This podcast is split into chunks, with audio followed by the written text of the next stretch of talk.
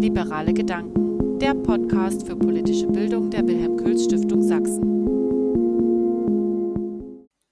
Herzlich willkommen zum Podcast der Wilhelm Kühls Stiftung. Ich bin Daniel Krüger und ich freue mich, Felix Schilk als Experten zu unserem Podcast Absurd oder gefährlich? Wie entschlüssel ich eine Verschwörungstheorie zu begrüßen?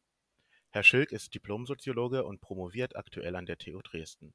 Einer seiner Forschungsschwerpunkte sind Verschwörungsideologien, zu denen er auch eine Veranstaltung bei der Sächsischen Landeszentrale für politische Bildung begleitete. Sie scheinen endgültig im Alltag angekommen zu sein. Wir alle bekommen es in den Medien oder gar im Privatleben mit. Verschwörungstheorien sind allgegenwärtig.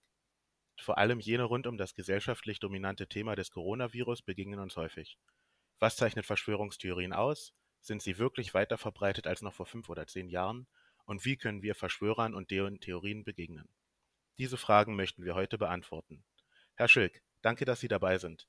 Sie beschäftigen sich schon länger mit Verschwörungstheorien. Ist es nur ein subjektiver Eindruck oder sind Verschwörungstheorien heute gesellschaftlich weiter verbreitet als noch vor einigen Jahren? Ja, vielen Dank für die Einladung. Ähm, die Frage ist gar nicht so leicht zu beantworten, denn es ist relativ schwer, diese Verbreitung überhaupt zu messen. Ähm, die Frage ist ja, was was nehmen wir da in den Blick? Ähm, Geht es um die pure Anzahl von Medien? Ähm, Geht es um die vielleicht Anzahl von Verschwörungstheorien? Geht es um die Menschen, die daran glauben?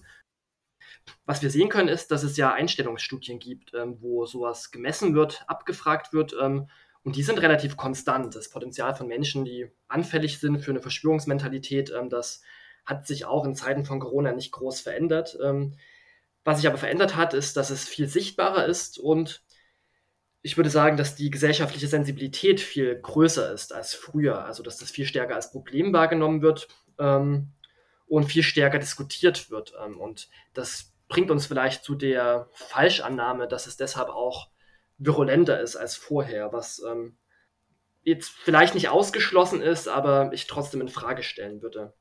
Was aber ähm, auch was Neues ist, ist im Zuge der Anti-Corona-Proteste nochmal eine Vermischung ähm, mit anderen Phänomenen, wie zum Beispiel Esoterik, ähm, die ja jetzt nicht das gleiche ist wie Verschwörungstheorien, aber zum Teil ähnlich funktioniert, ähnliche Weltbilder hat, ähm, ähnliche Menschen, ähnliche Milieus anspricht. Ähm, und genau durch diese Vermischung, ähm, glaube ich, gibt es da auch nochmal Verstärkungseffekte, ähm, die das Ganze einerseits gefährlicher machen und vielleicht auch ähm, ja, politisch einflussreicher machen und mehr Menschen auf die Straße dringen, als das sonst der Fall wäre.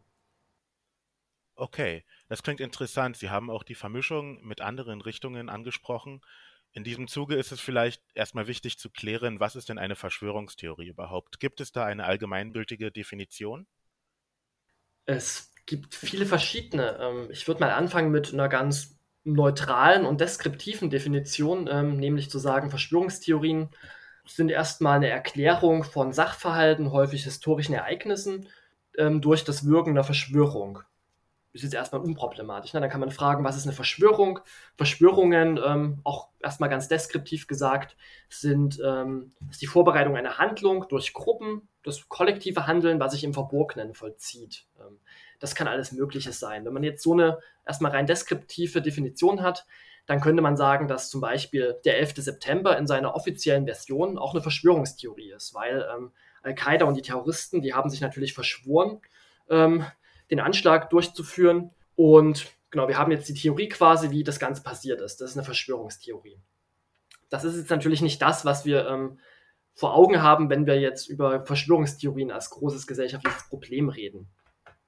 Genau, deshalb gibt es quasi klassische Verschwörungstheorien. Da kommt noch ein weiteres Element dazu, nämlich die, dass ähm, es bösartige Gruppen sind, denen Macht zugesprochen wird, ähm, dass sie dass die in der Regel ähm, Elitengruppen sein sollen ähm, und dass damit versucht wird, ähm, jetzt nicht nur ein einzelnes Ereignis zu erklären, sondern größere Teile der Weltgeschichte. Ähm, es gibt einen Amerikanist, ähm, der so eine recht verbreitete Kurzdefinition von Verschwörungstheorien gegeben hat, Michael Butter, der sagt, Verschwörungstheorien, ähm, was wir sie jetzt kritisch verstehen, die zeichnen sich durch drei Elemente aus, nämlich nichts geschieht durch Zufall, nichts ist, wie es scheint und alles ist miteinander verbunden. Das sieht man also schon, das ist jetzt nicht, ähm, nicht nur die Erklärung eines historischen Sachverhalts, sondern ähm, das hat so einen General- oder so einen Universalanspruch. Nichts in der Welt ist zufällig, ähm, alles ist irgendwie miteinander verbunden, alles ist anders, als es scheint. Da ist noch so ein Manipulationsvorwurf drin. Ähm, genau, das sind also Elemente, die kommen dazu, wenn wir zu so einem problematisierenden Begriff kommen. Ähm, wir können Verschwörungstheorien auch skalieren. Ähm, kann jetzt, wenn man so eine Typologie machen würde, sagen, es gibt drei verschiedene Arten von Verschwörungstheorien. Es gibt ähm, auf, dem niedrigsten, auf der niedrigsten Ebene ähm, Ereignisverschwörungstheorien, die versuchen jetzt ein einzelnes Ereignis zu erklären durch eine Verschwörung. Ähm.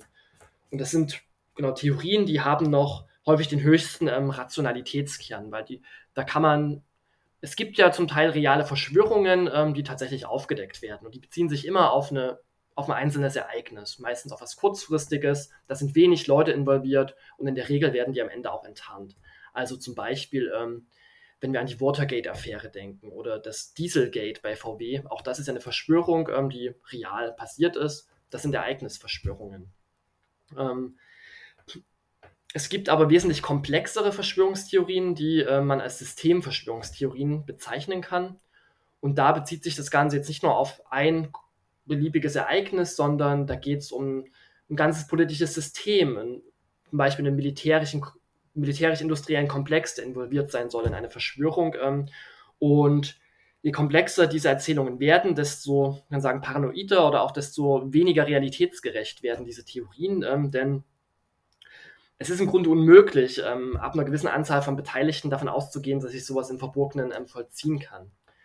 Also Systemverschwörungstheorien wären zum Beispiel ähm, die ähm, Verschwörungstheorien zum 11. September, die sagen, dort steckt die US-Regierung dahinter, dort sind die US-Geheimdienste involviert. Ähm, und genau diese Verschwörungstheorien, die verknüpfen, die ergänzen quasi so eine Ereignisverschwörungstheorie noch durch eine Intention. Also in diesen 11. September-Verschwörungstheorien. Ähm, dieser Anschlag wurde inszeniert, um Krieg führen zu können im Nahen Osten für Öl zum Beispiel. Also da hat man schon eine Kausalkette, die da drin steckt. Ähm. Und dann gibt es noch ähm, auf einer noch höheren Stufe ähm, nach den Systemverschwörungstheorien sogenannte Weltverschwörungstheorien bei dem man häufig beim Antisemitismus landet, die entweder die gesamte Weltgeschichte oder zumindest das gesamte aktuelle Weltgeschehen zurückführen auf wenige Gruppen, die dafür verantwortlich sind, auf wenige Strippenzieher, auf Gruppen von Eliten. Ähm, und da hat man jetzt schon diese Nähe zum Antisemitismus, weil das sind die klassischen Zuschreibungen, die Jüdinnen und Juden ähm, in der Moderne ähm, zugeschrieben werden, dass sie eine kleine Gruppe bilden, die ähm, die Weltgeschichte zu ihren Gunsten ähm, beeinflussen und hinter sämtlichen Krisen und Kriegen und Verwerfungen der Moderne stehen. Vielen Dank für die Einordnung. Sie haben jetzt eine Abstufung geboten von kleinflächiger Verschwörungstheorie zu großflächiger Verschwörungstheorie. Es ist ja nun so, dass es auch Verschwörungstheorien gibt, die zweifelsfrei wissenschaftlich widerlegt worden sind, teilweise seit Dekaden. Ist denn vielleicht Wissenschaftsfeindlichkeit ein zentraler Bestandteil von Verschwörungstheorien? Ich glaube, das Verhältnis ist ambivalent, weil natürlich Verschwörungstheorien schon vom Begriff her ähm, versuchen, im Grunde der Wissenschaft nachzueifern. Selbst ähm, zwar nicht wissenschaftlich sind, weil sie sich ähm, nicht auf die Prüfung ihrer Fakten einlassen, weil sie nicht ähm, versuchen, ähm, offen und interessiert an Sachverhalte heranzugehen, sich irritieren zu lassen, sondern im Grunde immer schon ähm, eine Verdachtshermeneutik haben und das Ergebnis immer schon feststeht. Nichtsdestotrotz simulieren Verschwörungstheorien ja aber häufig Wissenschaft. Also es werden ähm, ganz manig Indizien gesammelt. Es werden ähm, Quellen verlinkt, ähm, es werden Beweise gesucht, es werden quasi Kausalitäten aufgemacht. Ähm, also das ist eine Art von Kryptowissenschaft oder schlechter Wissenschaft. Ähm, insofern glaube ich, trifft der Begriff der Wissenschaftsskepsis nicht. Was sie aber sind, ist natürlich ähm, skeptisch gegenüber einem gewissen Mainstream, gegenüber Ne, das kann sich auf Presse beziehen, das kann sich genauso auf etwas beziehen, was dann Schulmedizin genannt wird. Das kann sich ähm, auf etablierte, ähm, etablierte Meinungen oder einen etablierten wissenschaftlichen Kontext beziehen, wenn wir jetzt ähm, Konsens beziehen, wenn wir an, ähm, an den Klimawandel zum Beispiel denken, dass das in Frage gestellt wird. Ich glaube, der Mechanismus dahinter ist aber eher einer, der denkt ähm, in Kategorien von Macht, ähm, in Kategorien von, ja, was sind so Mainstream-Kategorien und wir nehmen da eine Gegenposition ein. Aber ähm, im Grunde nimmt man ja für sich im Anspruch, ähm, die viel authentischere Wissenschaft zu betreiben. Ganz ähnlich wie zum Beispiel in den Corona-Protesten ja auch die, Demo die, Demokratie für sich in Anspruch genommen und nicht abgelehnt wird. Ich glaube, das ist eine ähnliche Verhältnisbestimmung, die man dann hat.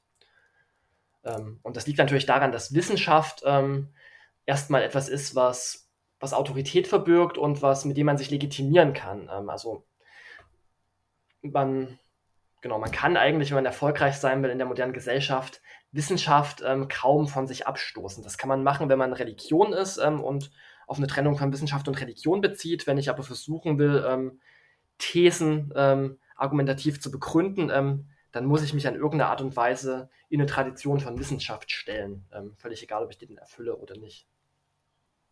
Ist es denn vielleicht auch so, dass eben genau dieser Aspekt des Selbst herausfinden, des Selbst die Lösung finden, das ist, was Verschwörungstheorien für uns Menschen so spannend macht? Zumindest spielen sie ja mit dieser Suggestion, ähm, dass sie den Einzelnen aufwerten, dass derjenige, der Verschwörungstheorien ähm, prüft, konsumiert, kritisch sei, ähm, dass er eben nicht zum Mainstream gehört, nicht zur großen Masse ähm, derjenigen, die an den Mainstream glauben. Nichtsdestotrotz laufen ja diese Mechanismen immer gleich ab. Also die Verschwörungstheorien, die stehen im Grunde fest. Da wird jetzt niemand irritiert, da kommt niemand großartig auf neue Gedanken. Ähm, was sie aber ermöglichen, ist es, ähm, dass sie individuell ähm, weitererzählt und auch verändert werden können. Ähm, das unterscheidet sie auch ähm, von wissenschaftlichen Theorien und ich würde sagen, das macht sie auch so erfolgreich. Ähm, also während wissenschaftliche Theorien ja ein System von, er von Erklärungen sind, die ja, nachprüfbar sein müssen, die dargelegt sind, die sich Kritik stellen, die zum Teil ein recht elaboriertes Begriffssystem haben, die belegt werden sind Verschwörungstheorien. Man, ich denke, man kann sie eher als Erzählungen verstehen, als Narrative. Ähm, das heißt, dort gibt es jetzt nicht wirklich ein festes System von Aussagen, sondern es gibt eher Erzählmuster, bestimmte Dramaturgien, ähm, die immer wieder bedient werden und ähm, die wir auch gewöhnt sind, sowohl sie zu, sie zu rezipieren, ähm, als auch sie selbst zu reproduzieren. Ähm, das heißt, Verschwörungstheorien, die ähm, die geben uns einfach sehr gewohnte Muster. Die kennen wir aus dem ganzen kulturellen Repertoire unserer Gesellschaft, aus Filmen, aus Büchern, aus Märchen. Ähm, das sind ja überall ähnliche Plots von Intrigen, von Verschwörungen, von Kampf zwischen Gut und Böse. Und genau, Verschwörungstheorien greifen das auf ähm, und docken das jetzt quasi an, an ein bestimmtes Ereignis. Ähm. und das Tolle ist ja, dadurch, dass wir diese Muster alle kennen, ähm, können wir ganz leicht ähm, selbst eine Verschwörungstheorie erfinden oder einfach weitererzählen. Und das heißt, wenn wir eine hören, wenn wir eine lesen, ähm, wir müssen uns jetzt gar nicht so genau und kleinteilig alles aufschreiben, sondern es reichen so bestimmte, man könnte sagen, Triggerbegriffe aus oder einfach ganz bestimmte kurze Gedanken und dann können wir uns selbst diese Verschwörungstheorie bauen. Und das geht viel einfacher, als eine wissenschaftliche Theorie quasi zu lernen und wiederzugeben. Sie sind schon darauf eingegangen, dass Verschwörer sozusagen eine Art Pseudowissenschaft betreiben. Ihre Erkenntnisse, die man hinterfragen sollte, dann online beispielsweise einstellen in teilweise auch seriös erscheinenden Artikeln. Vielleicht könnten wir kurz auf das Thema der Prävention zu sprechen kommen. Wie würden Sie denn einem Menschen, der beispielsweise online etwas liest, empfehlen, vorzugehen, um festzustellen, ob es sich dabei um etwas Erfundenes oder um eine seriöse Quelle handelt. Wenn Sie das so schildern, dann ähm, haben Sie ja schon eine ganz bestimmte Zielgruppe vor Augen, nämlich eine Person, die schon erstmal eine Grundskepsis hat und Bereitschaft mitbringt, ähm, Quellen zu prüfen auf ihre Seriosität. Ähm, das ist ja schon nicht immer gegeben und das ist vielleicht wichtig bei einer Prävention, sich das bewusst zu machen, wen haben wir vor uns. Sind das ähm, Kinder und Jugendliche, denen wir vielleicht Medienkompetenz vermitteln wollen? Ähm, sind das Menschen, die ja, sich generell vielfältig informieren und Kriterien brauchen, um ähm, Medien, um Nachrichten, ähm, um ja, Theorien zu prüfen? Oder sind das Menschen, die vielleicht schon hochgradig ideologisiert sind ähm, und sehr überzeugt sind von dem, was sie lesen ähm, und gar nicht mehr erreichbar? Ähm? und je nachdem brauchen wir verschiedene Präventionsstrategien. Ähm. es gibt auf jeden Fall Studien, und das finde ich ganz spannend, die gezeigt haben, dass Menschen, die in die Mechanismen von Verschwörungstheorien oder Verschwörungserzählungen bewusst sind, also die wissen quasi, wie sind die aufgebaut, was sind typische Motive, ähm, was sind typische Geschichten, ähm, die das kennen, ähm, die sind weniger anfällig für Verschwörungserzählungen. Das heißt, es gab Studien, das waren, ähm, da gab es Versuchsgruppen und man hat quasi der einen Gruppe diese Mechanismen vorher vermittelt, erzählt ne, pädagogisch darauf vorbereitet, eine andere Gruppe nicht. Und dann war eben das Ergebnis am Ende, wenn man die beiden Gruppen verglichen hat und sie ausgesetzt hat mit Verschwörungserzählungen, dass die eine eine gewisse Resilienz dagegen hatte. Ähm, und das können wir jetzt natürlich übertragen und daraus ähm, Erkenntnisse gewinnen für die politische Bildung, zum Beispiel in den Schulen. Also wenn wir Kindern und Jugendlichen ähm, vermitteln, was Verschwörungstheorien sind, man kann sich das vielleicht ähnlich vorstellen, so wie man im Deutschunterricht lernt, ein Gedicht zu interpretieren, kann man ja auch lernen, Verschwörungstheorien zu erkennen. Und das meine ich jetzt gar nicht inhaltlich, sondern vor allem von so Strukturmerkmalen. Also wie sind diese Geschichten gestaltet? Welche Akteure treten da drin auf? Was haben die für eine Dramaturgie? Was für einen Ablauf? Was für typische Motive? Ähm, und das kann zu einer gewissen Sensibilisierung führen, die dann auch wahrzunehmen und dann vielleicht Medien skeptisch zu befragen.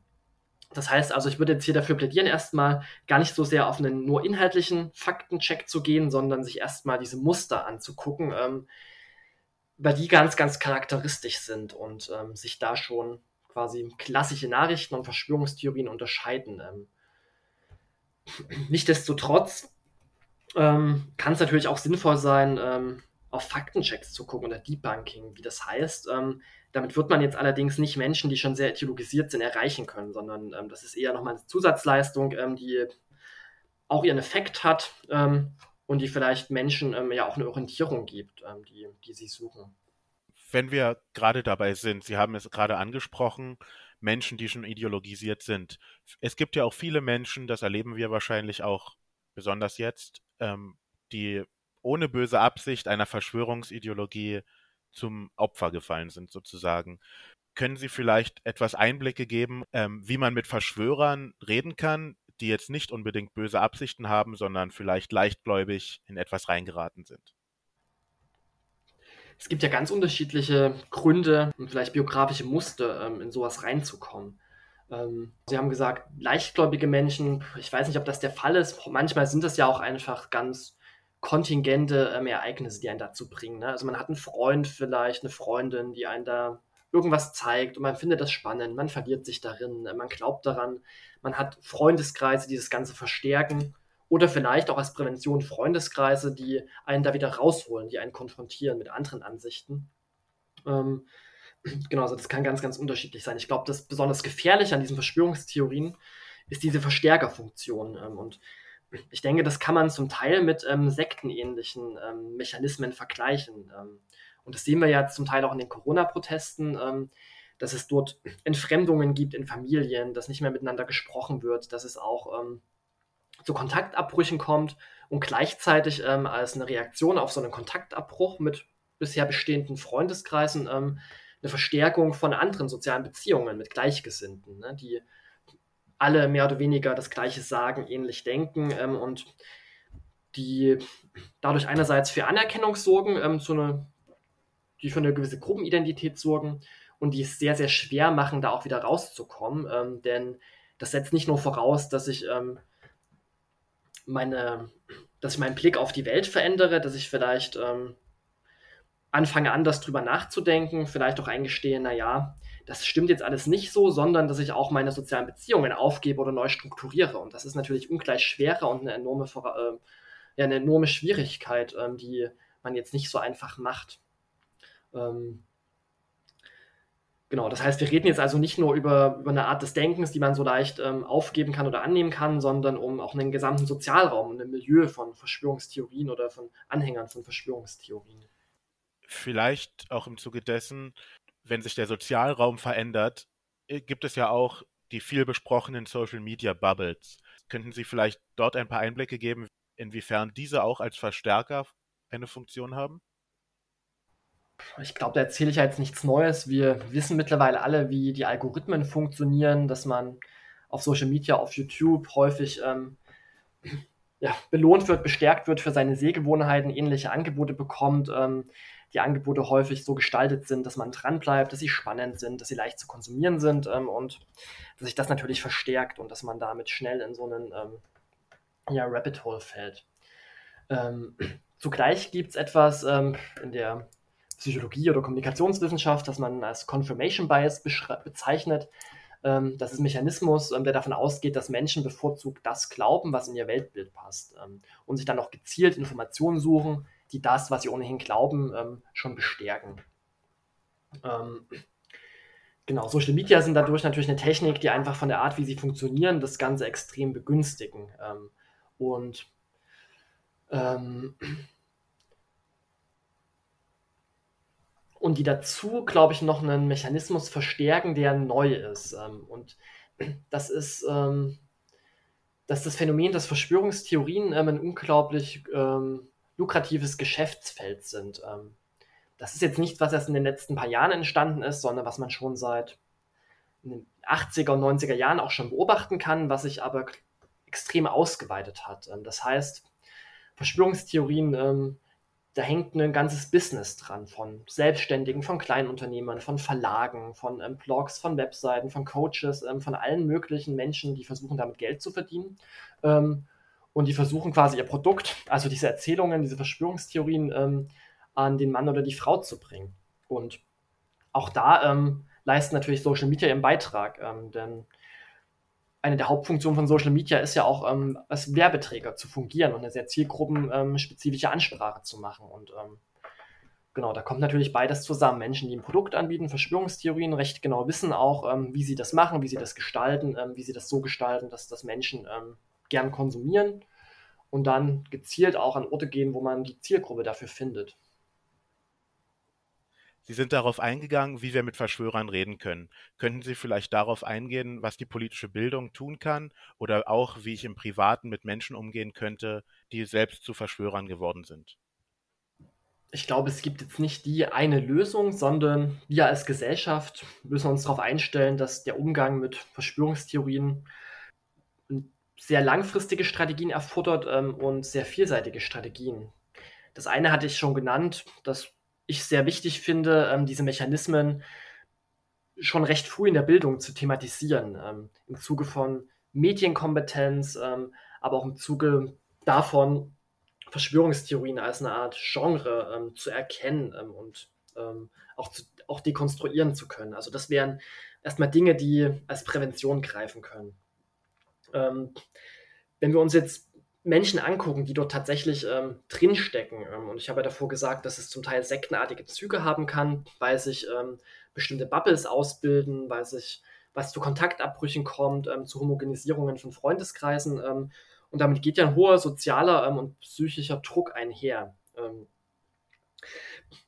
und da greifen ja ganz unterschiedliche Mechanismen. Jetzt nicht nur quasi einer, der nicht nur ein Blick auf die Welt, sondern vor allem auch Gruppenmechanismen, die Suche vielleicht nach Gleichgesinnten, die Suche nach Anerkennung, ähm, die Suche nach ähm, auch Selbstwirksamkeit, die ganz zentral ist für den Glauben an Verschwörungstheorien. Ähm, denn Verschwörungstheorien, die versprechen ja dem Individuum auch Handlungsmacht. Sie erklären ihnen einerseits die Welt, sie erklären die Welt so, dass dort handelnde Akteure auftreten, die mächtig sind. Und damit verbunden ist auch die Idee, naja, wenn wir durch Handeln die Welt so leicht verändern können, ähm, dann könnte die Welt ja auch anders sein. Dann können wir quasi Probleme, die eigentlich komplex sind, ambivalent sind, die jetzt nicht wirklich eine Ideallösung haben, ganz leicht lösen.